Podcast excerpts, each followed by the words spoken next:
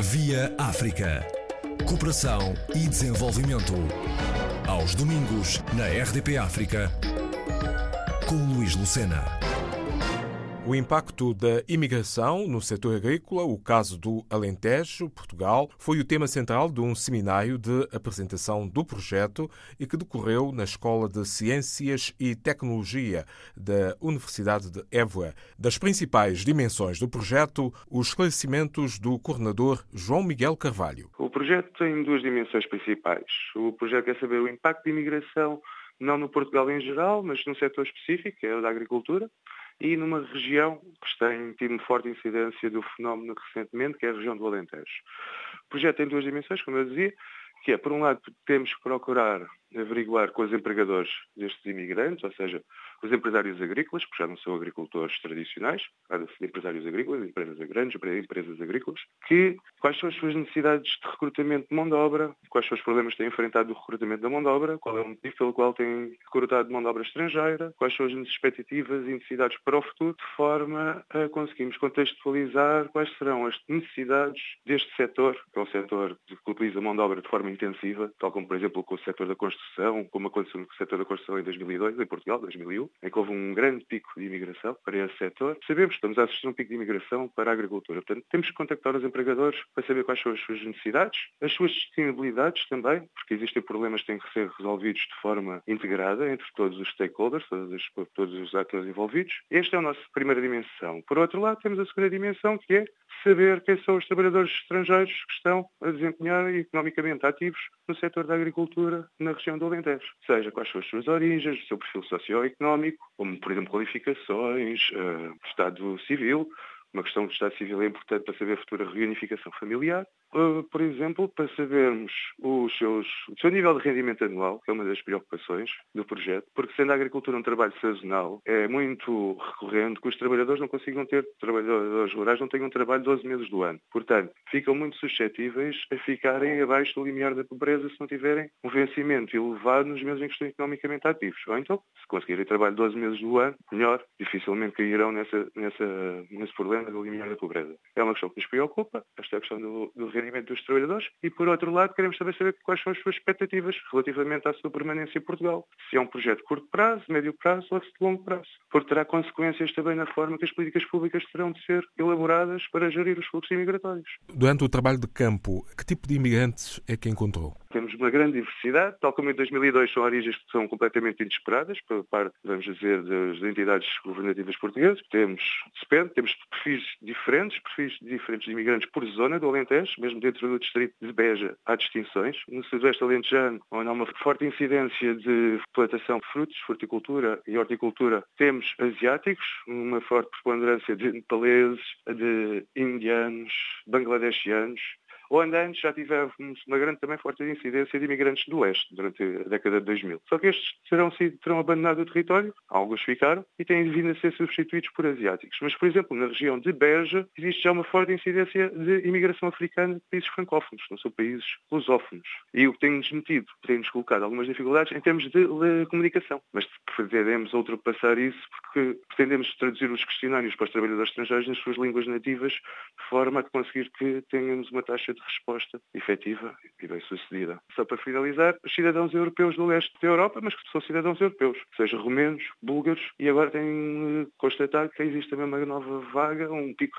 recente de imigração da Moldávia. Na zona do Alentejo, mais concretamente Beja, é que se concentram os tais uh, imigrantes africanos, mas de origem francófona, não é?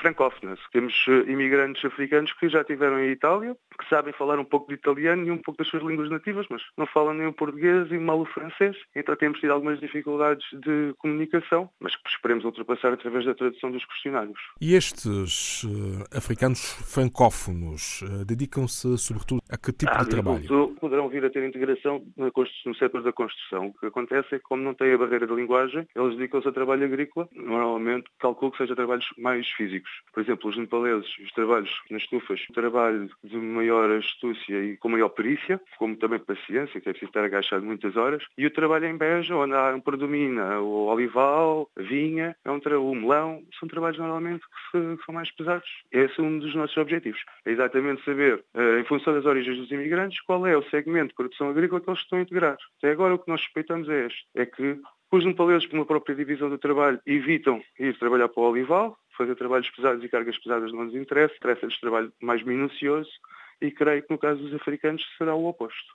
São os próprios imigrantes preferem, se calhar, trabalhos mais físicos e mais árduos fisicamente, em contraponto às tarefas monótonas e repetitivas, que é, por exemplo, recolher framboesas. Quando procedeu a este estudo preliminar, chegou a conversar também com alguns lusófonos que possam estar na zona de Beja?